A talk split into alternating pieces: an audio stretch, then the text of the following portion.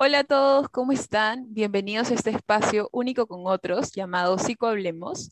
La temática del día de hoy es el Día del Psicólogo, porque como bien saben, el 30 de abril lo celebramos aquí en Perú. Así que hemos traído algunas invitadas, eh, Sara Lau, Gabriela Tincopa, Lucía Narciso y Valeria Alvarado. La idea es que hoy día puedan conocer un poquito de algunas ramas de la psicología. Y bueno, voy a darles la bienvenida oficial y les voy a pedir que se presenten. Sara, cuéntanos un poquito sobre ti. Gracias chicas por invitarme. Bueno, yo soy Sara Lau, eh, yo soy bachiller en psicología por la Universidad de Lima y estoy en el área clínica. Actualmente me estoy formando como psicoterapeuta en la terapia de aceptación y compromiso y, bueno, por mi propia cuenta en análisis aplicado de la conducta. Eh, brindo consejería a niños, adolescentes y familias, a algunos adultos jóvenes también. Eh, y ahorita estoy participando de un voluntariado que se llama Te Entiendo, donde soy mentora de voluntarios, supervisando más que nada casos. Gracias, Sara. Gaby, te escuchamos. Bueno, hola, eh, feliz de estar aquí. Eh, yo estudio psicología en la Universidad de Lima, estoy en séptimo ciclo. también este, me apasiona muchísimo lo que es el área de la psicología organizacional, sobre todo diversidad organizacional, porque me parece un tema importante dentro de las empresas. Y actualmente soy, este, bueno, directora fundadora de Mente Corporativa y de un proyecto social llamado Futuros Diversos. Y, y bueno, eso. Gracias. Gracias, Javi. Lu, bueno, Lu, antes de, empezar, Lu es también parte del equipo de Psicohablemos. Si ya nos siguen desde hace un par de semanitas, van a poder ver que ella ya se ha presentado, pero ahora pues lo va a hacer de manera oficial. Lu, cuéntanos. ¿Qué tal? ¿Cómo están chicas? Gracias por esta oportunidad del día de hoy. Creo que este es un espacio súper importante y muy rico para que todas podamos conocernos y también contar nuestras experiencias y qué es lo que nos lleva hasta el día de hoy, todo lo que hemos aprendido como personas y también como profesionales. Eh, como dijo Valeria, yo soy también integrante del equipo de Psicohablemos. También soy estudiante de psicología del noveno ciclo en la Universidad de Lima, así que todos somos un Lima corazón hoy día. Me apasiona la psicología educativa, las partes de emociones y aprendizaje. Creo que es sumamente eh, importante como enfatizar mucho el aspecto emocional en los niños y sobre todo en los colegios. Así que bueno, eso es un poco de mí y esperemos que hoy sea una conversación muy amena entre todas.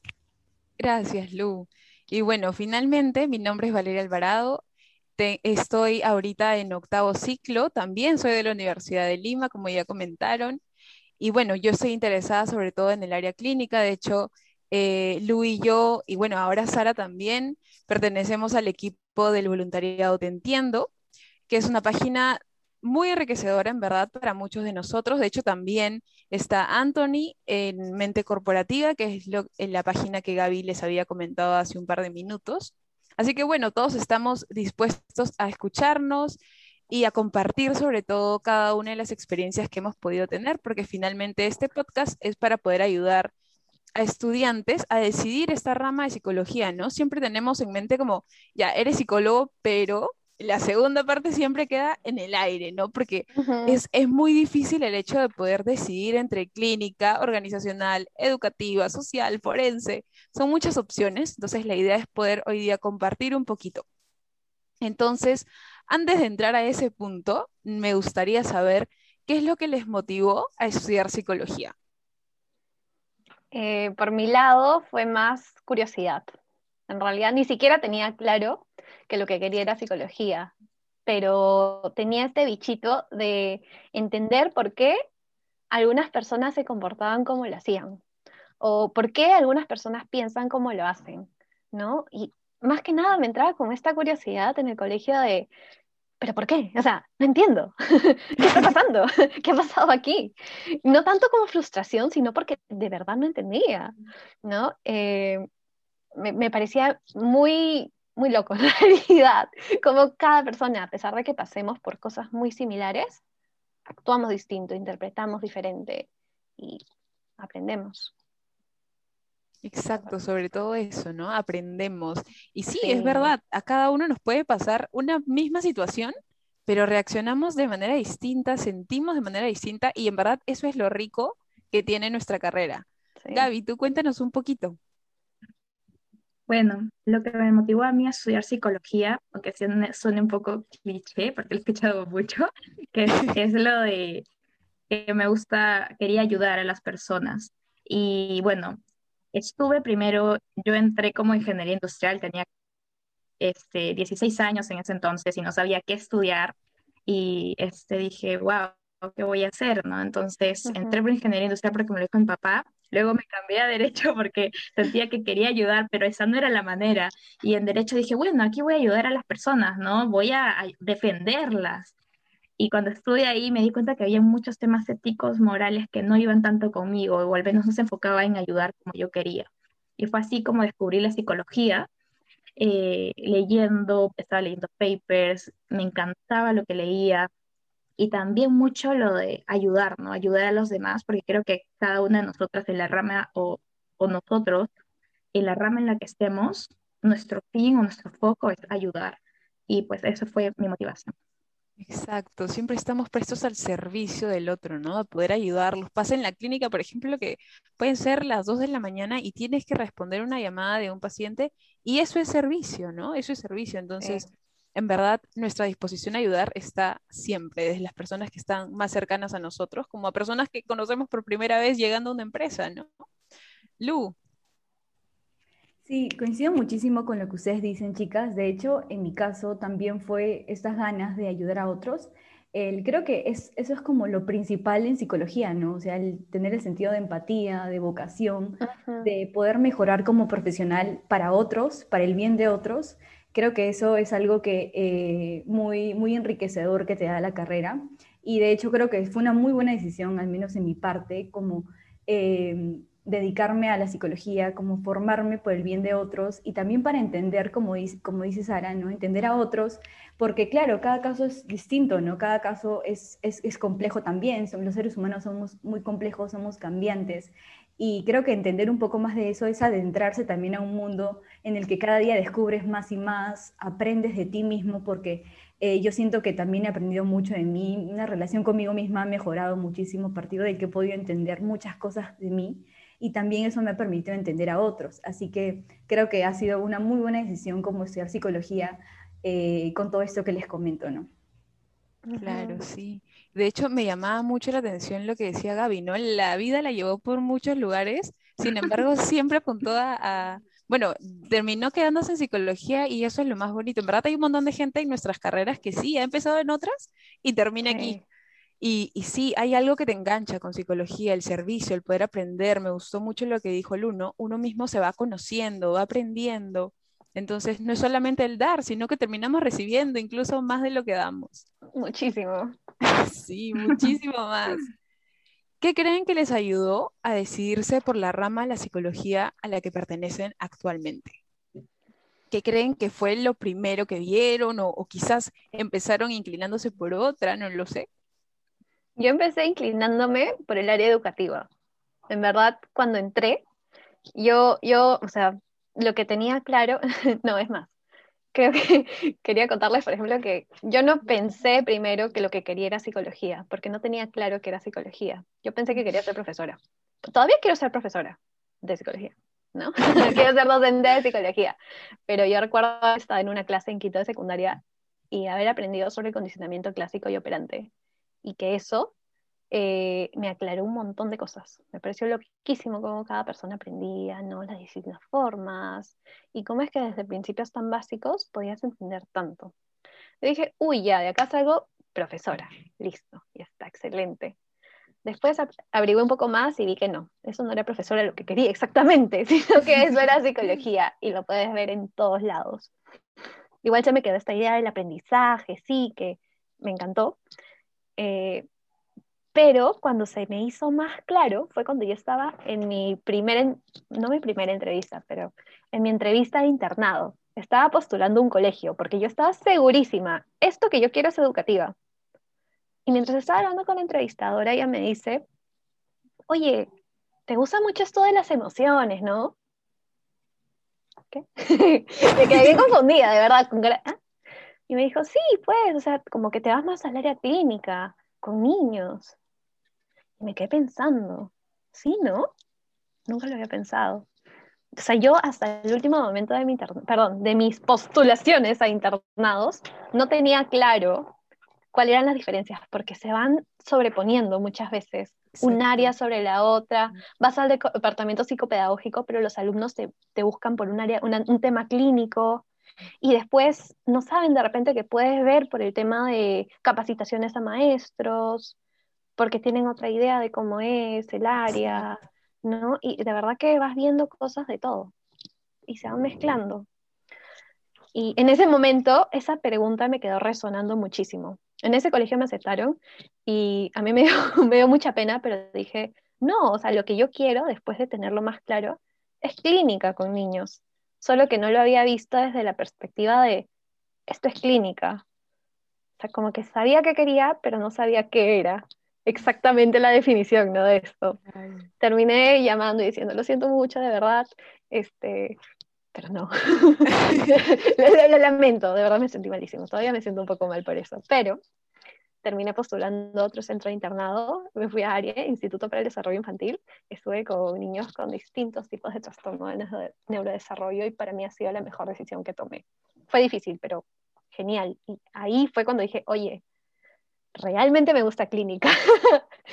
Para mí ese fue el momento. Claro, es que en verdad experiencia. Claro, y es en verdad ver todo, ¿no? A veces, como tú decías, educativa pensamos que vamos a tratar a los niños y no, es como involucra a los docentes, a los padres de familia, son un montón de cosas, ¿no? a mí también coincido contigo, ¿ah? Me, me, me, me, desilusioné un poco de educativa por ese ámbito, digamos. Gaby, cuéntanos tú, ¿qué fue lo que, lo que te ayudó a decidir?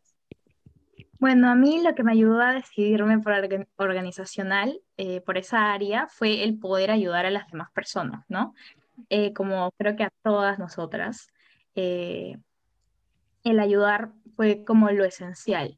Pero más que nada nació porque pues al principio yo tenía en mente desde que entré a psicología, era como, quiero estar en clínica, realmente quiero clínica, sobre todo cuando veía este, a mis profesores de psicobio, explicar los temas, realmente eran como muy fascinante, muy fascinante. Entonces, después, un día de esos, mi enamorado, como él estaba, quería postular un trabajo, eh, tenía unas notas excelentes y primer puesto, entonces yo decía, pucha, va a ingresar a la primera el trabajo, pero no fue así. Y eso me sorprendió bastante, me sorprendió bastante porque realmente pensé que sí podía ser a la primera, ¿no? Cuando tienes altas calificaciones. Y eso cambió muchísimo mi perspectiva y mi mente con respecto a la importancia, pues, que, que tiene cuando una persona puede tener buenas calificaciones, pero también cuáles son como tus otras habilidades. Entonces, este, pues, eh, a él le, costaba mucho expresarse o, decir las cosas y ese fue un punto que le jugó en contra dentro de la entrevista, ¿no? Y para su siguiente entrevista me, me, consultó a mí cómo podía ser y yo la verdad no tenía mucha información de lo que era la psicología organizacional porque yo estaba metidísima en psicología clínica. Entonces le dije, lo siento, pero no, no, no sé cómo ayudarte, pero voy a buscar información. Empecé a preguntar, a buscar información y de alguna manera tratar de ayudarlo, ¿no? Pero ahí en esa búsqueda me di cuenta de que dije, wow, o sea, la psicología organizacional no solamente es hacer entrevistas, este, no sé, eh, hacer algunos test, no, no es solo eso, es muchísimo más. Entonces ahí me di cuenta de que pues es como ver las necesidades del personal, ver también los, los puestos de trabajo, también la organización, también interviene en lo que es el rendimiento del personal y también en lo que el rendimiento de la compañía, ¿no? Y este, pues yo dije, wow, pero no solamente eso, o sea, no solamente se trata de la producción de la compañía, de la empresa, sino también de la producción y de cómo está el empleado. Y pues fue así que también vi más temas sobre diversidad organizacional que me gustaron muchísimo, sobre todo se venía a la mente esto de que con producción se logra la organización, que también me gustó muchísimo este, verlo desde esa perspectiva. Y en la diversidad lo veía más que nada como personas que tenían, eh, no sé, por ejemplo, síndrome de Down, cuando postulaban algún trabajo, le cerraban las puertas o si no, este, pues si lo contrataban era solamente, ah, porque está en la ley y bueno, ya te haré un favor, ¿no? Y ese no es el punto, el punto es ver aquí todo lo que nos puede aportar una persona con síndrome de Down, que realmente es riquísimo todo lo que aporta dentro de la empresa. Eh, y pues eso me motivó bastante a seguir y a seguir y ver muchísimos más temas de diversidad dentro de la organización y también cómo ayudar a que los colaboradores o empleados, trabajadores se sientan pues a gusto en donde están y también pues de alguna manera ayudar a la productividad de la empresa, pero que sea recíproco, ¿no? Claro, Gaby, en verdad, qué importante es, ¿no? Y, y aún hay muchas empresas que no toman conciencia de eso porque no conocen qué tan enriquecedor tener un psicólogo organizacional dentro de sus empresas, cómo va a impactar en sus colaboradores y así también impacta en su productividad, ¿no? De hecho, me llamaba mucho la atención este ejemplo que pusiste de los niños con síndrome de Down, porque hay un comercial súper bonito en el que invitan a personas a que tengan una persona con síndrome de Down dentro de sus empresas y todo lo que ellos puedan generar, ¿no? Porque es importante incluso conocer las habilidades que tiene cada uno de nuestros colaboradores y finalmente eso a veces no solamente lo puede ver un jefe o un encargado de área, ¿no? Es importante que un psicólogo sea capaz de ver esas habilidades y capacidades que puede brindar cada uno dentro de la empresa. Lu, Cuéntanos, ¿qué fue lo que te, ayudó a decidirte por educativa? No, perdón, ya me confundía. ¿Qué te ayudó a decidirte a ti por el área clínica? O sea, también voy al área educativa. Ay, entonces no, no era tanto la... estaba bien la primera. está bien, está bien. Y bueno, en verdad mi historia creo que se remonta desde que era pequeña, porque siempre estuve muy cercana a todo el tema de aprendizaje, enseñanza. Mi mamá es profesora, de hecho, tiene un pequeño colegio eh, inicial y de primaria. Entonces, yo podría decir que crecí muy cercana a las aulas, a los colegios, perdón, a, los profesores. De hecho, cuando creo que mis primeros meses de vida lo pasé ahí porque mi mamá tenía que estar dirigiendo el colegio, entonces crecí ahí prácticamente y veía mucho eh, a los profesores, veía mucho a los alumnos, como me interesaba mucho, ¿no? Como este, todo lo que aprendían los niños en el colegio. Y, por eso es que creo que también soy como una profesora frustrada, de verdad. Eh, así creo que Me uno al club, me uno al club. Tal cual. Creo que si no hubiese sido psicóloga, en algún momento hubiese sido profesora. Eh, me ha gustado desde, chiquita, en verdad jugaba con mi hermana, con mis primas, a que era profesora. Acá en mi casa armábamos, no sé, los, los horarios de, de, una clase y, nos poníamos los zapatos de mi mamá y, y yo me, me, me, alucinaba profesora, en verdad. Siempre era algo que me, me, llamaba mucho y nunca lo había visto como algo en lo que podría como desarrollarme, no como tal como profesora, pero aportando desde algo como psicología al proceso educativo, que es tan importante, ¿no? Eh, considero que también el ambiente educativo en los colegios cumplen un papel muy básico y esencial en el desarrollo de un ser humano en todas las esferas, ¿no? Bio, psicosocial y, espiritual. Entonces, creo que ahí, esas son las primeras oportunidades que toda la sociedad tiene para poder eh, involucrarnos en el desarrollo de un ser humano de bien, ¿no? Que podamos, en, este, en estos años de, de colegio, podamos ayudarlo a desarrollar su potencial, sobre todo los psicólogos también, como dándoles herramientas a los niños para que se pueda llevar a cabo este proceso de enseñanza-aprendizaje. Eh, creo que es sumamente importante como que desde nuestro aporte, los procesos mentales, nuestros conocimientos que tenemos como en, el, área de conducta, de procesos mentales, podamos aportar ¿no? al proceso educativo, podamos aportar a la enseñanza-aprendizaje, porque creo que este trabajo interdisciplinario entre los profesores, los psicólogos, los padres de familia, como ustedes comentaban, no solamente trabaja con niños, es también con los padres, con los, con los profesores, que se hace ese trabajo interdisciplinario para un mismo bien, ¿no? para un ser humano que eh, recién está desarrollándose y que todos debemos de involucrarnos en este proceso em, para que se lleve a cabo una adecuada enseñanza y que también esto garantice un ser humano de bien más adelante, ¿no? Básicamente es eso, ¿no? Mi, mi motivación por, por contribuir a los primeros años de vida a un ser humano y, que, y así poder como asegurarnos que sea una persona de bien más adelante.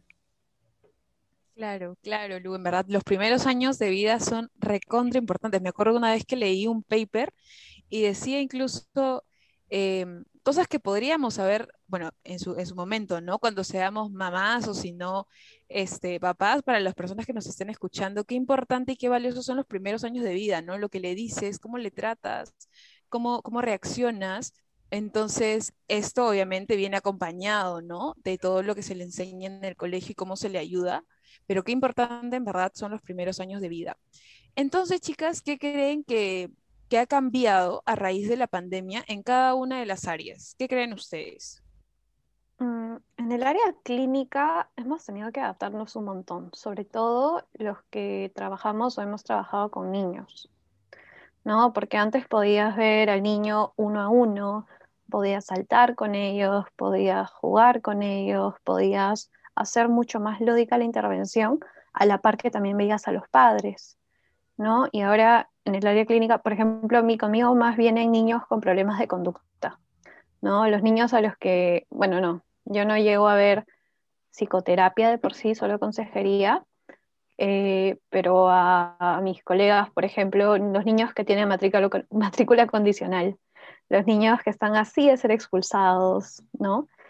Y ahora hace esa misma terapia, pero con, por llamada. es bien complicado. Mantener su atención sobre todo, ¿no?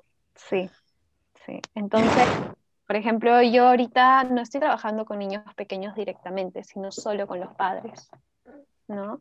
Y de hecho eso, eh, bueno, las investigaciones previamente a pandemia se han mostrado que intervención con padres es mucho más eficaz que solo con el niño, porque son los cuidadores principales muchas veces. O bueno, con el cuidador principal, sean los padres o no los padres.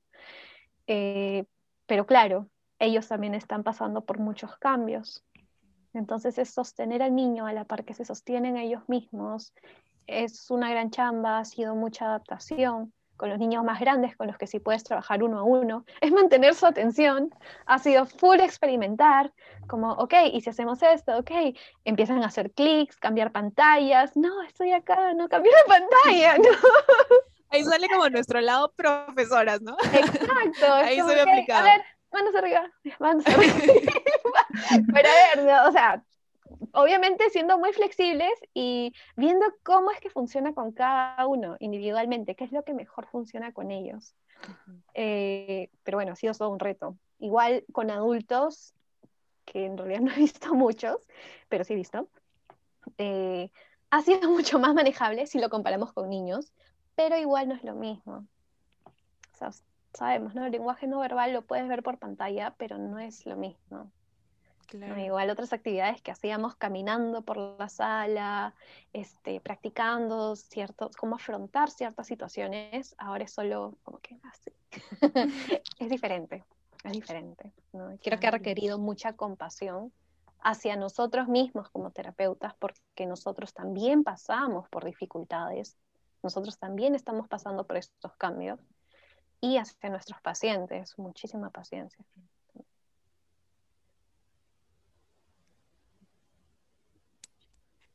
Gaby, cuéntanos tú, ¿cómo ha cambiado el área organizacional? ¿Qué crees que ha sido lo más difícil?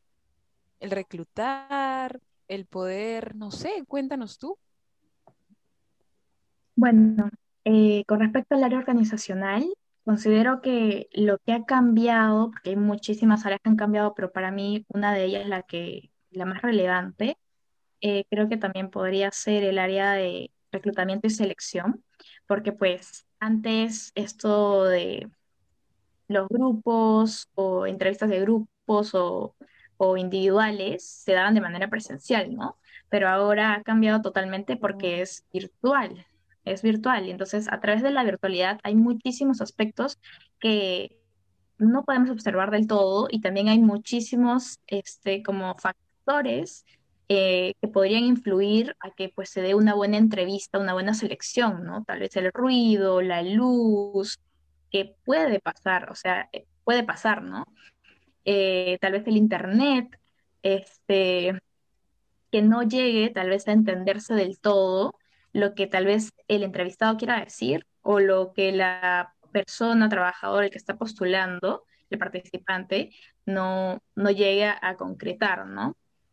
Eh, eso es lo que creo que ha cambiado bastante y, y, bueno, nos hemos ido adecuando pero también creo que un tema importante dentro de pandemia es eh, que muchas personas también han perdido su trabajo eh, y centrándonos más que nada en el hecho de, este, no sé, por ejemplo, si ya es difícil conseguir trabajo, este, en general, personas con diversidad funcional se les hace aún más complicado el conseguir trabajo. Entonces, a raíz de eso también eh, he realizado algunas entrevistas a algunas empresas sobre este, personas con, que contratan personas con diversidad funcional. Entre ellas, no sé si conocen a Empana Combi, que es una empresa que nace con una historia hermosa, realmente una, se llama Cintia, la, fundadora, que lo crea porque se da cuenta que su hermana Nati no, pues, no encontraba trabajo, ¿no? Eh, era excelente, tenía muchas habilidades, pero siempre le cerraban las puertas.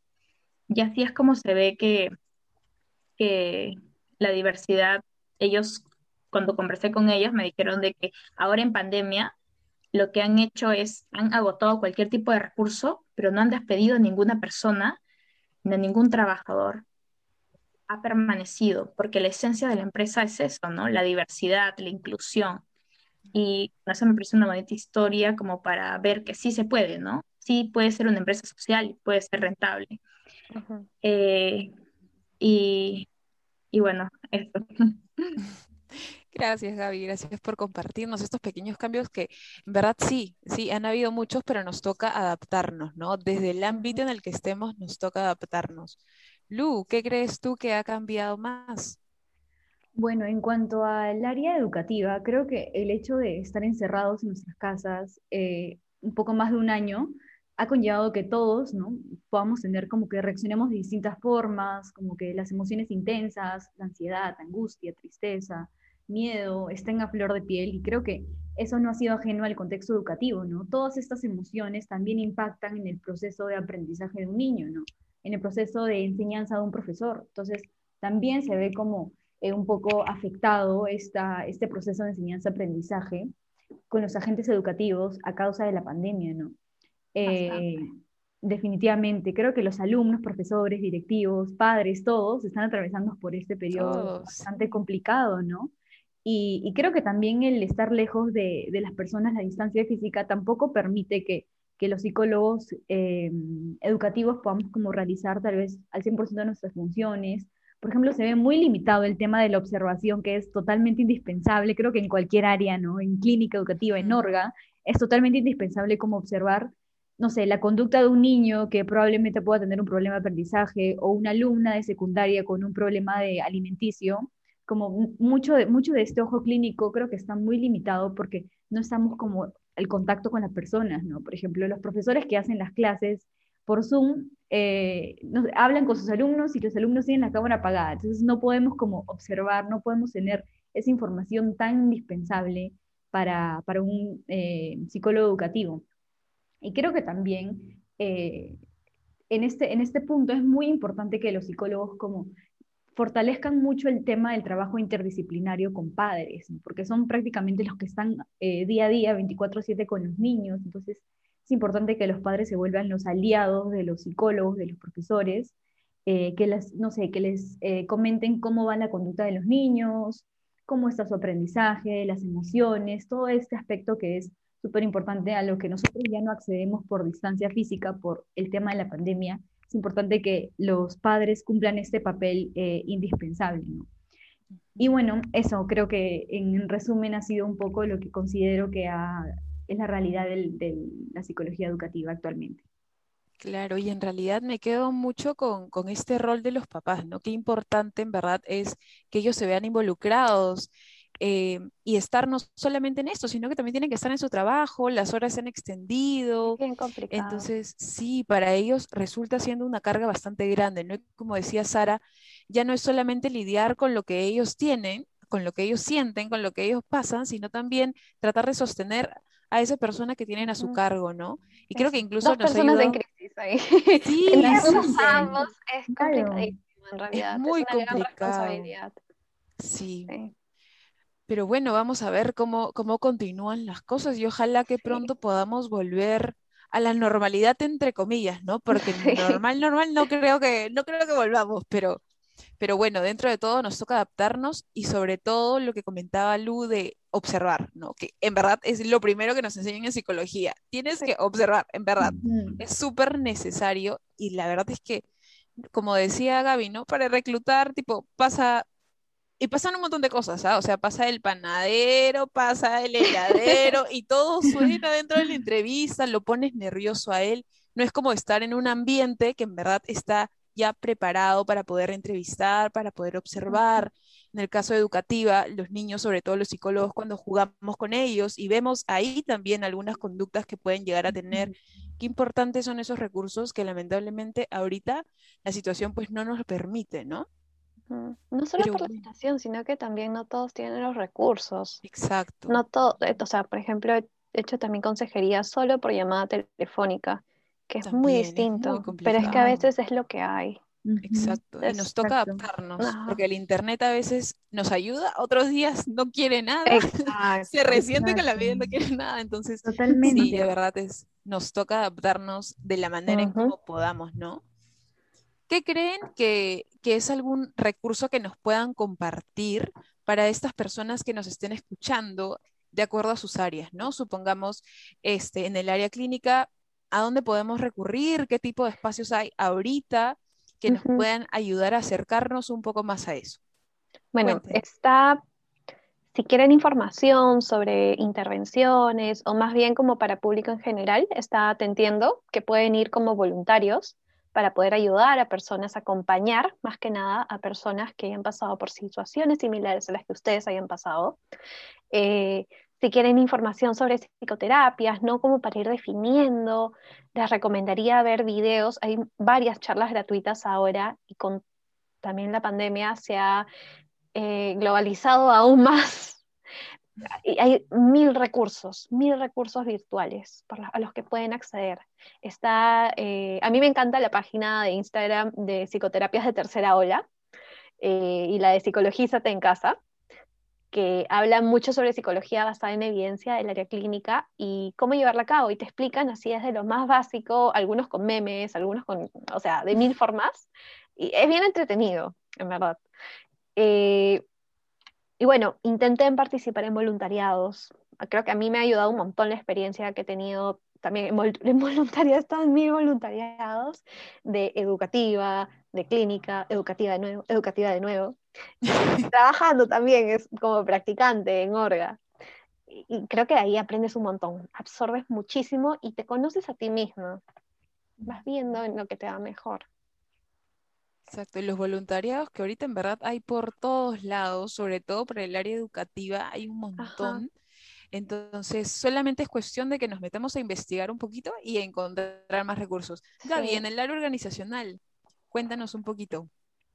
Bueno, sí, en el área organizacional eh, propondría, propondría mente corporativa, porque pues ahí está lo que es, este, tienes tips, tips de, ya sea de psicología organizacional o también tips enfocados para que los practicantes eh, sepan un poco también lo de cómo actuar frente a una entrevista, cómo hacer tu CV, este, y lo que también tenemos es el, domingo de ofertas laborales preprofesionales y los miércoles de domingo de ofertas profesionales en el que se publica este, ofertas laborales actualizadas, que pasen un filtro completamente estricto, eh, para que pues no vaya a pasar esto de que, no sé, entras al, entras al, al link y, no sé, te estafan 10 mil dólares, una cosa así, ¿no? Porque a veces pasa.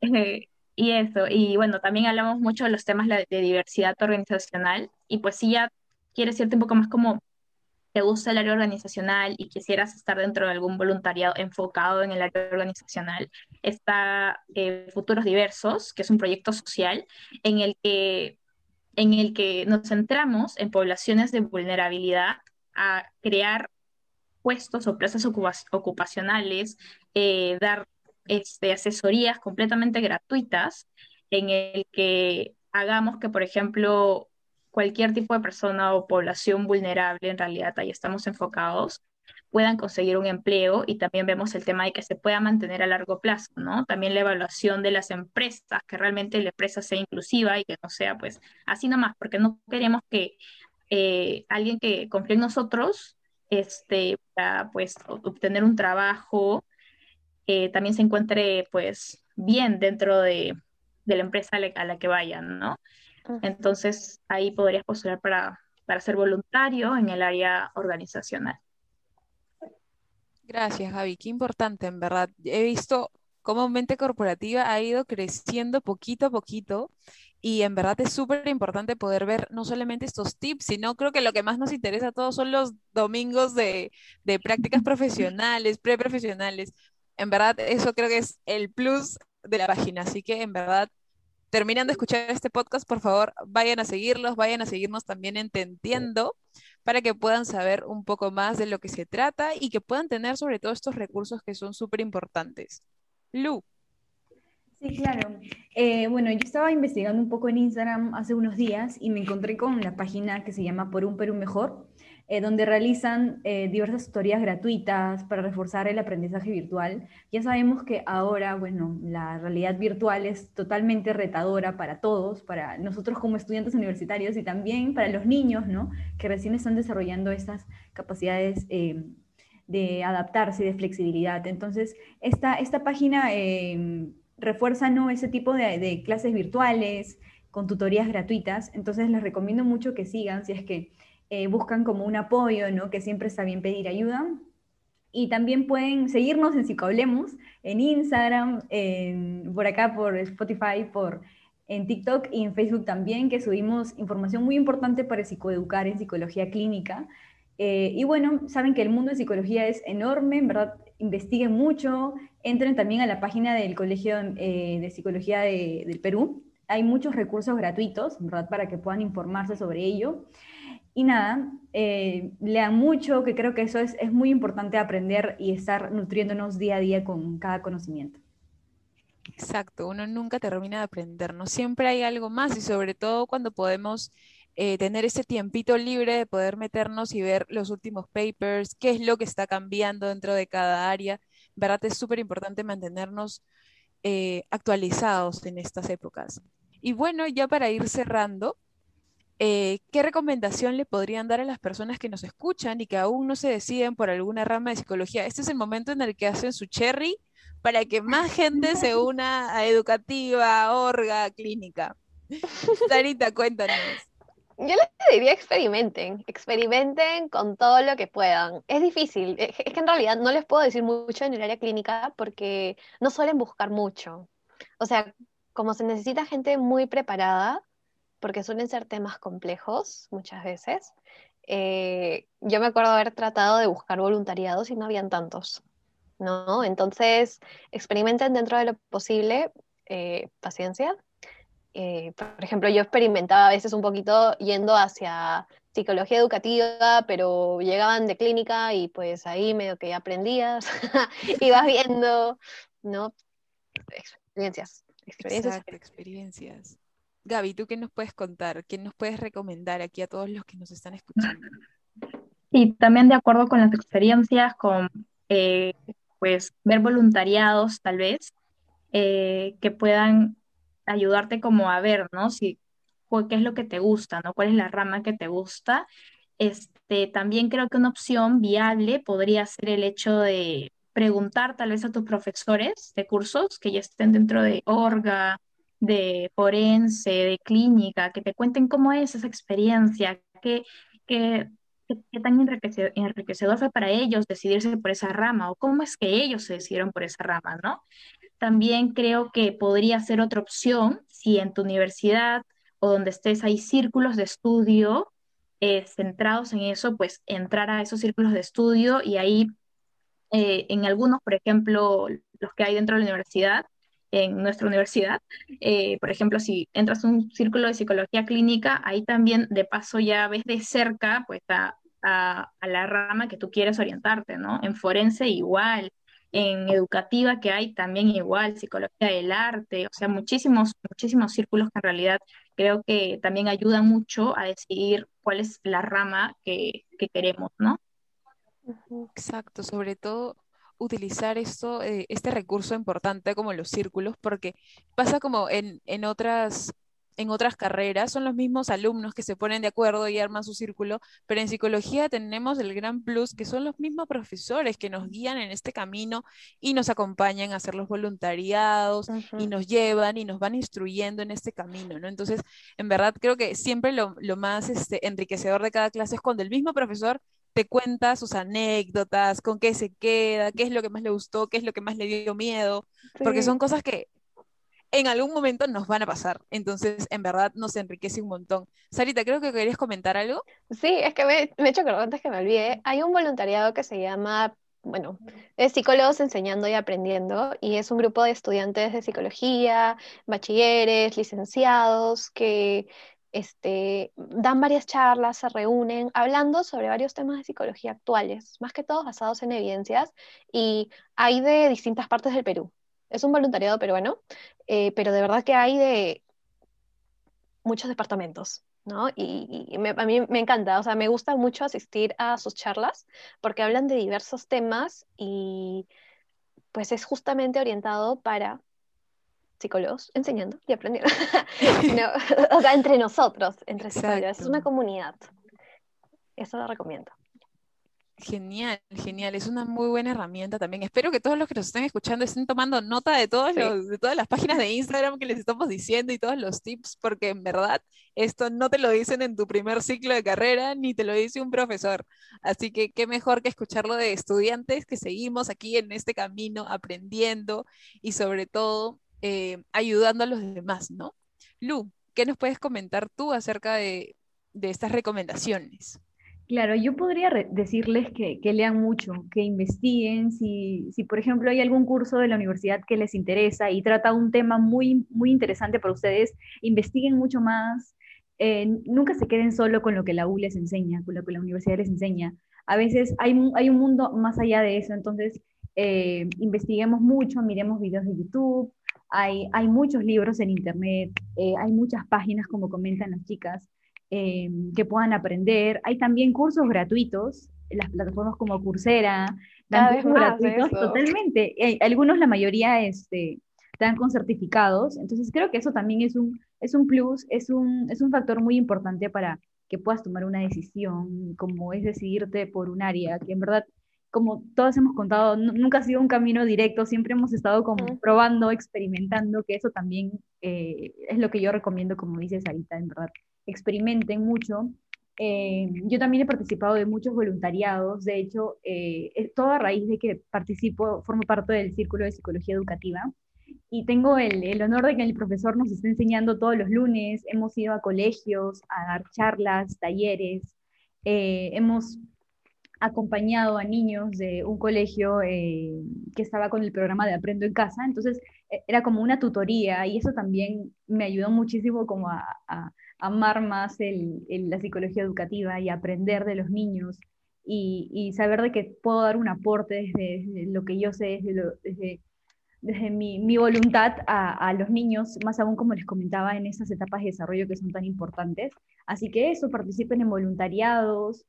Eh, creo que es, ahí es como la forma en la que pueda, puedes aprender ayudando. Creo que no hay, mejor, no hay mejor que eso, aprender ayudando y trasladas todo lo que aprendes en los salones, lo trasladas a la realidad, ¿no? Y eso no tiene precio. Así que esa es mi recomendación. Sí, y me quedo mucho con lo que dijiste eh, casi al inicio, que es que no nos quedemos con las cosas que nos enseñan en la universidad, porque en verdad te pueden enseñar teorías, te pueden enseñar mil maneras de poder tratar, ayudar y apoyar a las demás personas, pero en realidad las cosas se definen cuando estás ya trabajando dentro de un voluntariado, dentro de una organización y te das cuenta que no todas esas teorías, todos esos esquemas no se cumplen.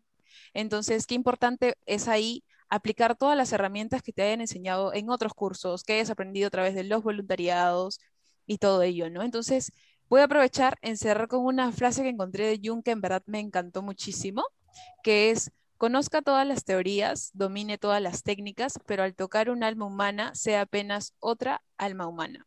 En verdad, me quedo mucho con eso porque sí, somos psicólogos y estamos formándonos, pero qué importante es acordarnos que la persona a la que atendemos, pues es igual que nosotros y que nosotros también hemos pasado por esas experiencias y nos toca acompañar, servir y, y dar lo mejor de nosotros. Así que nada, muchas gracias a todos por acompañarnos el día de hoy. Gracias a nuestras invitadas de lujo. En verdad, esperamos volver a tenerlas aquí con nosotras. Y bueno, eso ha sido todo por hoy. Síganos en Psicohablemos, Mente Corporativa y Te Entiendo. Cuídense mucho y nos vemos en un próximo podcast.